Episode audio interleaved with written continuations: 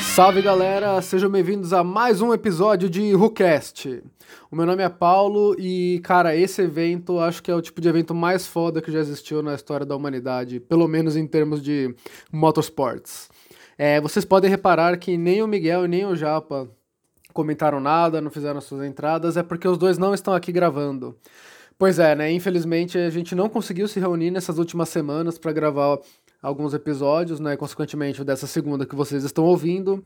Então, é, a gente teve uma ideia de testar uma coisinha que a gente já queria fazer é, há um tempinho já. É, que na verdade seria fazer alguma coisa para a gente contar um pouco mais sobre alguns eventos, alguns casos, algumas curiosidades automotivas, é, que não seja em forma de discussão, como são todos os nossos episódios, né? E como era o tempo muito curto, é, eu acabei fazendo, eu, aliás, acabei me oferecendo para fazer esse episódio. É, e logo de cara, é, eu pensei, puta, um episódio legal para fazer esse teste seria falar sobre a Isle of Man Tourist Trophy, né, que é uma corrida de moto, acho que é a corrida mais extrema que eu já vi e eu já ouvi falar, né, já, enfim. E cara, é muito legal e eu espero que vocês gostem bastante desse episódio para ver se a gente é, fa é, consiga fazer outros no futuro, né? E então vamos começar e vamos ver o que vocês vão achar e enfim, eu tô bem animado para fazer esse episódio com vocês. A Isle of Man Tourist Trophy é um evento conhecido como o último grande evento de motorsports. Um título bem justo e merecido, como a gente vai ver mais adiante nesse episódio. Todo mês de junho, os pilotos competem em estradas públicas fechadas de duas faixas de largura, mais ou menos, e com velocidades médias de 220, 230 é, km por hora, chegando a passar até de 320 nos picos, né? É, tornando essa corrida, se não a mais, uma das mais perigosas corridas do mundo.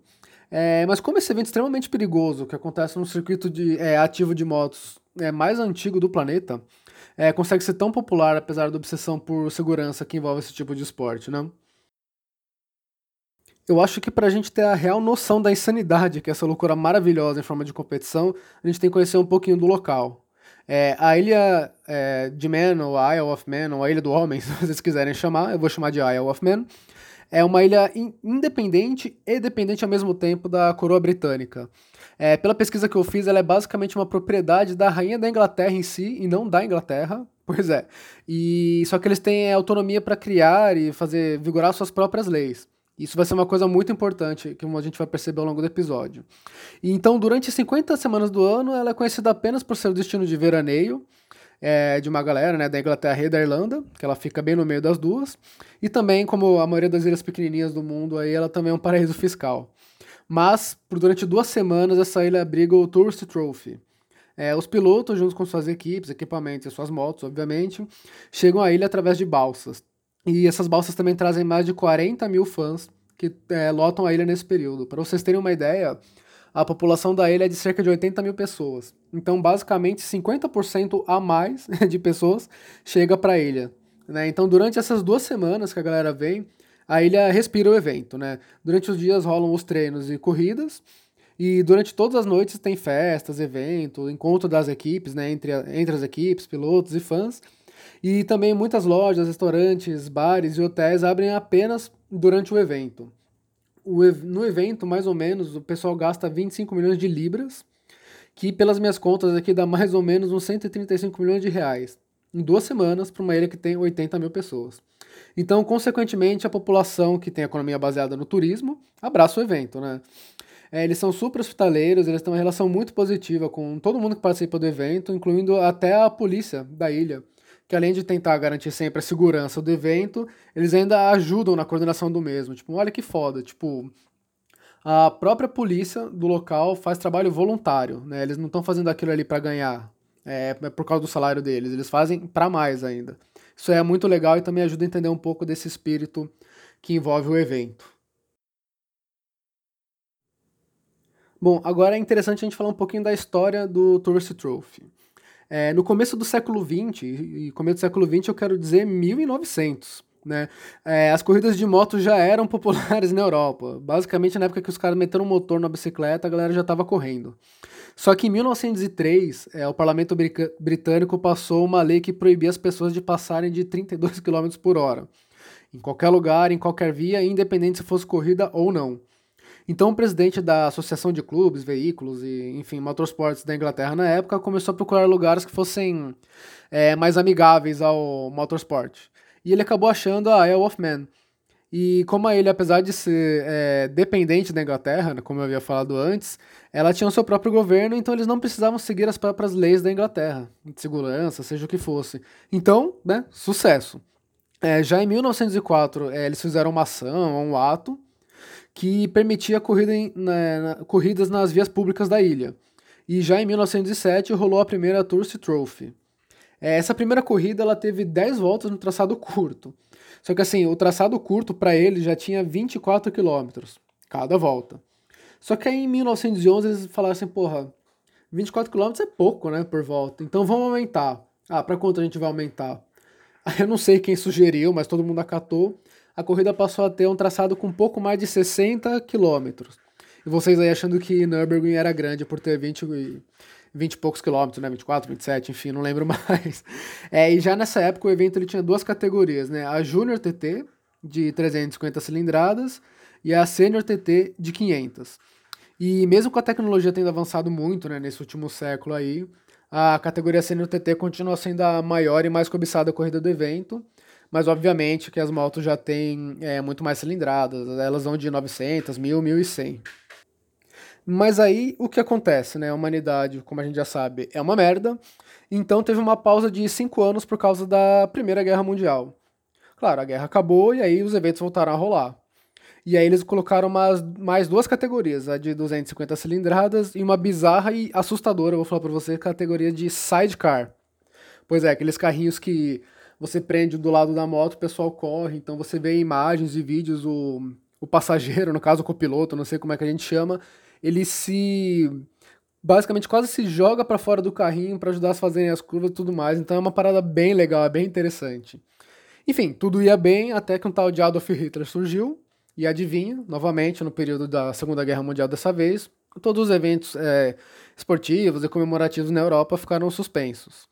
Claro, a guerra acabou, o evento voltou de novo e foram adicionando várias categorias, até que em 1949 o circuito da Isle of Man se tornou parte do calendário de uma pequena liga de, liga de corridas, que hoje ela atende pelo nome de MotoGP. Para quem não sabe, MotoGP a gente pode considerar como se fosse a Fórmula 1 das motos.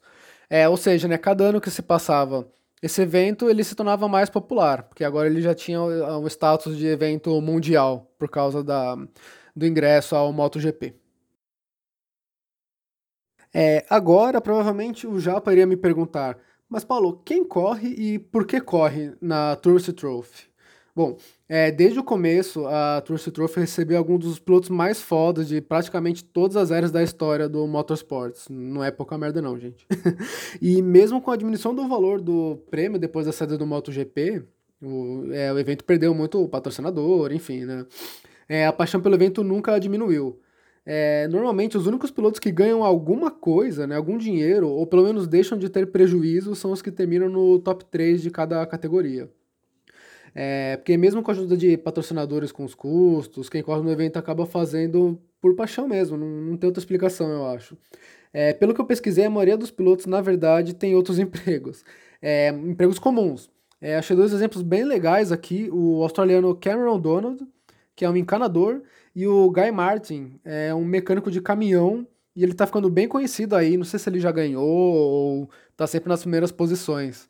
É, ou seja, enquanto a galera do MotoGP é, compete ganhando uns putas dos salários, tem uns patrocínios fodas e tudo mais, quem corre no Tourist Trophy faz isso por diversão, é, talvez fazer parte da história do evento, da tradição do lugar e, por último, com certeza, pelo prestígio, porque é, quem ganha essa corrida não pode ser chamado nada menos do que um piloto foda. Tipo, não dá. É, bom, além do mais, né, os homens e mulheres que competem na Isle of Man, eles arriscam suas vidas de um nível muito, mas muito maior do que qualquer outro evento, como a gente vai ver adiante pelas condições da pista, e não só, aliás, também a própria vida de vida ou morte, mas a vida de planejamento, é, dinheiro, tempo, né, porque eles gastam é, basicamente o dinheiro que eles economizam dos seus trabalhos normais, e o tempo das férias também, dos trabalhos que eles têm para poder correr no evento. E eu acho que esse tipo de entrega e comprometimento que tornam o Tourist Trophy tão animal, assim, porque não é por dinheiro, é por tesão mesmo, sabe? Tesão, amor, enfim. E para vocês terem uma ideia da preparação é, para esse evento, ela é absurda. Além dos anos que deve demorar para a gente memorizar o traçado, porque afinal são 60 quilômetros, e eu acho que eu não tinha falado a quantidade de curvas, né? É, são 256 curvas. É, Nürburgring começa a ficar pequeno perto disso, se a gente parar para pensar. E quem quer correr o evento também não é só você é, fazer uma inscrição e fazer uma qualificação simples, não. Você tem que participar de várias outras corridas de rua, também, né, em vias públicas, que acontecem na Irlanda, se não me engano, só para você ser liberado para competir no Tourist Trophy. Então, só depois de algumas temporadas se matando nesse tipo de corrida, você deve conseguir ser liberado para o TT, que é o Tourist Trophy, né, o, é, abreviação. Então, só de você estar tá no grid dessa merda desse evento já é um feito é, impressionante, se assim, não tem outra denominação que a gente pode dar. As características da corrida. É, ao longo dos anos, os organizadores eles tiveram que dar um jeito de reduzir os riscos da corrida. Um jeito bem interessante que eles acharam foi uma espécie de time trial, né, no formato da corrida, onde cada piloto larga e depois de 10 segundos o próximo larga. Isso dá para eles um pouquinho mais de tempo e ajuda também a reduzir o risco de colisão entre eles por causa das curvas fechadas e tudo mais. Só que assim, é, se você assistir uma corrida, você vai ver que eles vão se encontrar, porque tem pilotos mais rápidos, né? Enfim. Então é, é emocionante pra cacete, do mesmo jeito. E bom, nas duas semanas que o evento tem, a primeira é, eles usam para treinos e qualificação, e a segunda é onde o bicho pega de verdade. São sete categorias no total, o sidecar incluso ainda, até hoje. E a última categoria que foi é, incluída foi a de a categoria zero, que eles chamam, que, né, se você for parar para pensar, são categoria zero emissões. Então, eletricidade está aí, né, galera? A gente acho que não vai ter como escapar. E para a gente ter um pouquinho de noção, a categoria sênior são seis voltas no, no traçado, que dão um pouco mais de 360 quilômetros, que é a distância exata, basicamente, que eu fiz a pesquisa aqui, da Praça do Pacaembu, onde rolam vários encontros de carro aqui em São Paulo, do estádio do Pacaembu, até Angra dos Reis. É uma viagem que de carro, dentro da lei, obviamente, demora de 5 a 6 horas. E o pessoal da Isle of Man faz o traçado deles, que é muito mais complicado do que o caminho Pacaembu-Angra dos Reis, em 1 hora e 45 minutos. É, além de ser uma das pouquíssimas corridas onde as estradas públicas são fechadas para você você não, né, os pilotos correrem acelerando ao máximo, é, a maioria dos circuitos hoje em dia eles tendem a ter menos de 7 km e vai de 15 a 20 curvas mais ou menos. Ou seja, a Tourist Trophy tem pelo menos 236 curvas a mais do que um circuito padrão. Muito mais até do que a própria Nürburgring Nordschleife, que já foi comentado no episódio anterior. É, a gente também entra de novo na questão da segurança, porque realmente precisa. É, as pistas por aí, de hoje em dia, né, todos os, os circuitos, pelo menos os mais novos, é mandatório que eles tenham é, grandes áreas de escape, aquelas paredes de pneu para amortecer impactos, é, ambulâncias espalhadas por aí, fora que é muito mais fácil de você identificar quando tem um problema. É, de novo, por causa do tamanho da pista. Ela é tão grande, da Isle of Man, é claro. Ela é tão grande que os pilotos mais experientes dizem que demora por volta de uns 3 anos para você memorizar o circuito. Lembrando que nesse caso você não tem apenas o circuito para se preocupar. É, tem todos os. Não são obstáculos, né? Mas todos os perigos em volta da pista, que eu vou comentar daqui a pouquinho. Bom, é diferente né, de uma pista fechada, o asfalto não foi construído com o propósito de sediar corridas nem de andar rápido, na verdade. É, as estradas e ruas que fazem parte desse circuito elas são mantidas pelo próprio governo da ilha e né, qualquer coisa que é mantida pelo poder público a gente já não pode esperar muita coisa. Então elas são desniveladas, tem muitas ondulações e os, é, tem tipos diferentes de asfalto. E ainda por cima assim o que a gente tem em volta do traçado muro de casa, umas paredes de concreto também de meio nada a ver assim, mas tem, você vê umas coisinhas soltas ali, é, árvore, pedra, poste, cerca e a própria casa dos moradores, ao longo de quase todo o circuito, assim, um pedaço ou outro que pega a estrada, que você não vai encontrar algumas dessas coisas.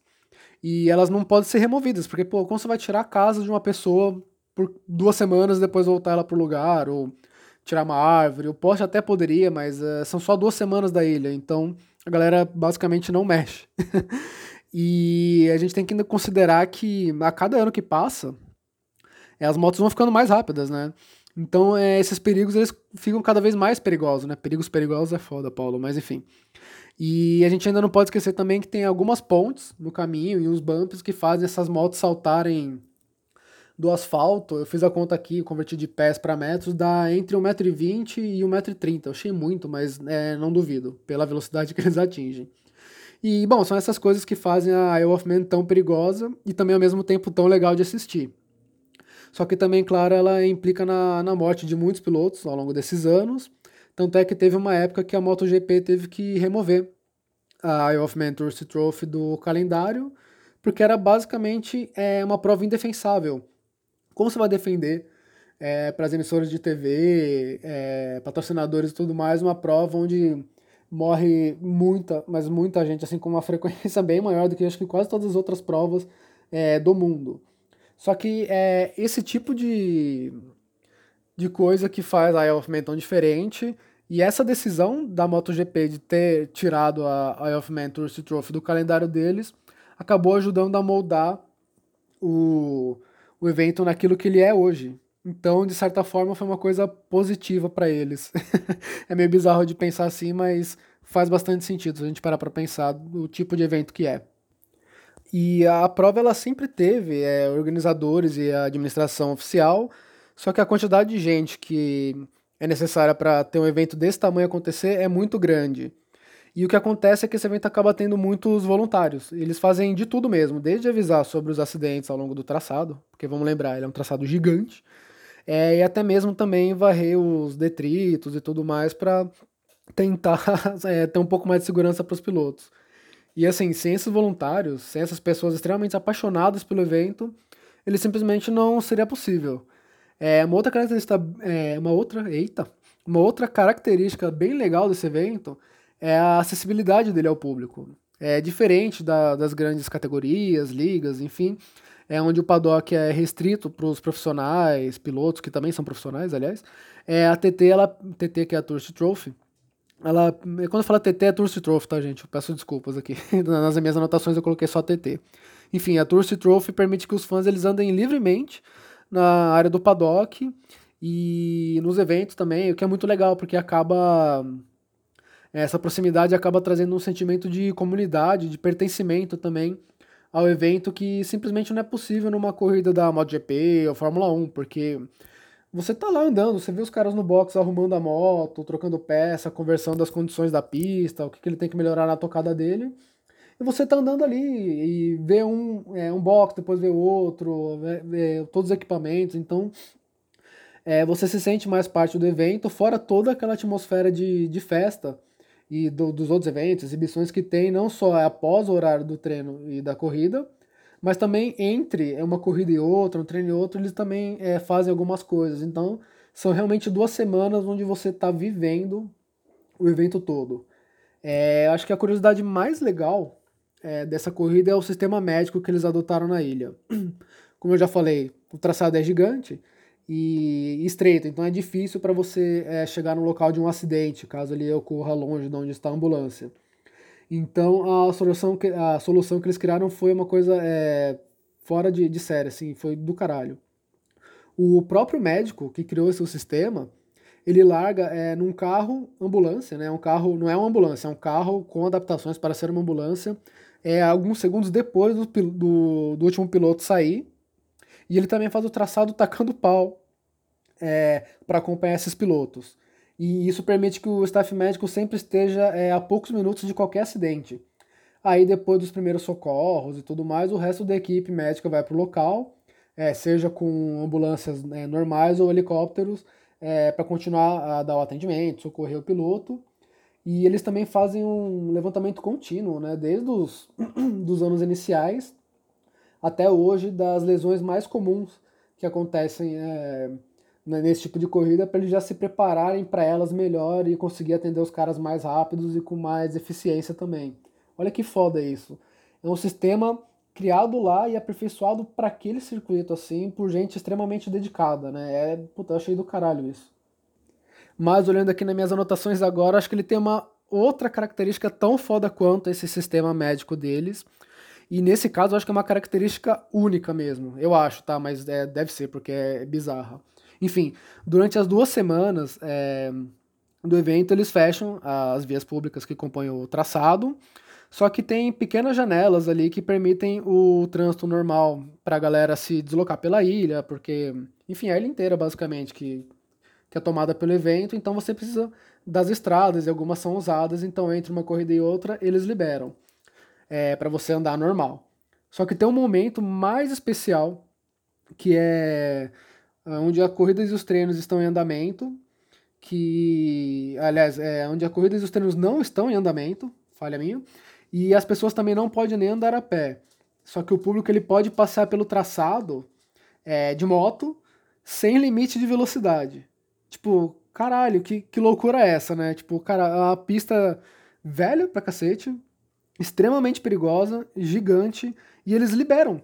Libera assim, ó, galera, pega sua moto, entra aí e taca-lhe o pau, vai lá ser feliz. Só que, obviamente, é, hoje em dia, hoje em dia, o tráfego ele é permitido num sentido só, o mesmo sentido da corrida, então não tem mão dupla. Só que por que ele é desse jeito? Porque antigamente não era é, dessa forma. Você podia andar ida e volta. e no, no, circuito mais perigoso do mundo, é sem limite de velocidade, então óbvio que teve um monte de acidente. E aí tiveram que colocar essa regra extremamente óbvia. Então, é, com essa janela maravilhosa, onde você pode brincar de piloto na Isle of Man, muita gente que não está competindo aproveita essas janelas para exatamente curtir né, o, o evento e tudo mais, né? Só que isso também contribuiu para o número de mortes do evento, né? Então não é o número de mortes só da corrida, como na maioria dos lugares, mas do evento que acontece. E como eu sei que isso aqui é um podcast de carro também, eu tô falando do, do evento só de moto, é, eu quero trazer uma curiosidade pequenininha aqui para vocês também, que é, também existem é, categorias de carro que correm lá, mas que eu, até onde eu vi são só de time attack e é uma volta. E o recorde atual é, foram de 17 minutos e 35 segundos, ponto 139 milésimos, centésimos, enfim. É, foi feito com um Subaru WRX STI modificadaço, aliás, né? Falar modificado, mas tem bastante coisa no carro. E o cara que correu, ele ainda falou que é, nos últimos 5 km ele já não conseguia enxergar quase nada do traçado por causa dos insetos. É, mas isso não era desculpa para falar que ele poderia ter ido melhor, não, porque ele reconhece também, ele falou isso, né? Que, porra, todos os pilotos de moto é, fazem muito mais voltas do que eu com a viseira do capacete lotada de inseto, eles não podem limpar de jeito nenhum, né? Então o meu recorde é aí mesmo e é nós. Tipo, porra, é animal, né? Se a gente parar pra pensar, tipo, é um bagulho muito raiz, assim. Você tem que ter uma coragem imensa. Essa parte aqui agora é a parte triste, digamos, do, do episódio, né? Que são sobre as vidas perdidas. Depois de tudo que eu falei, acho que fica fácil da gente entender porque a Tourist Trophy é considerada a prova definitiva para qualquer piloto. Só que, claro, né, que outra coisa que faz a fama do evento são as mortes que ocorreram. Tem uma frase famosa que foi um piloto que disse e resume muito bem o que é, e eu não consegui achar o nome do piloto, gente, desculpa. Mas a frase é a seguinte: de 9 a cada 10 vezes que você cometer um erro aqui, você já era. É, isso explica, é, acho que ilustra bem o perigo da prova. Você tem que ser um cara muito preciso e muito habilidoso também para se salvar, caso aconteça alguma coisa errada. Então, bom, não é surpresa que o número de mortes ao longo da história desse evento é bem alto. É, eu pesquisei aqui, foram 260 vidas perdidas é, até 2019. Eu não sei se eles já incluíram é, o ano de 2019 nessa conta. Só que assim, foram só 151 pilotos, só não, né? 151 pilotos morreram e as outras 109 mortes foram da galera amadora que tentou a sorte naquelas janelas que eu comentei agora há pouco, ou de simplesmente espectadores que estavam no lugar errado e na hora errada. É, isso lembra bastante o grupo B também, né? Então é isso, galera. Esse foi o nosso episódio sobre a Isle of Man Tourist Trophy. Eu queria agradecer muito é, quem ouviu até o final, quem teve paciência para me ouvir falar por durante 30 ou 40 minutos, dependendo da edição. Né? Eu sei que ninguém merece um Paulo Cast logo de segunda-feira, mas foi a maneira que a gente encontrou para não ficar faltando com vocês né, na segunda de manhã, que a gente sabe que muita gente escuta a gente indo para o trabalho, na academia, para o colégio, enfim. Então é, foi uma maneira que a gente encontrou de não deixar vocês na mão e a gente. É, eu queria ter tido mais tempo para me preparar até para questão de ritmo e tudo mais, para conseguir falar e fazer uma pesquisa um pouco melhor e tudo, mas eu acho que deu pra gente ter uma noção legal do que é o evento. Eu espero ter despertado o interesse de pelo menos alguém aí pra é, pesquisar mais ou conhecer mais desse evento do caralho que é a Isle of Man, tá, galera? Então, novamente, muito obrigado aí por terem ficado comigo durante esses minutos na, do podcast e até o próximo episódio. Um abraço.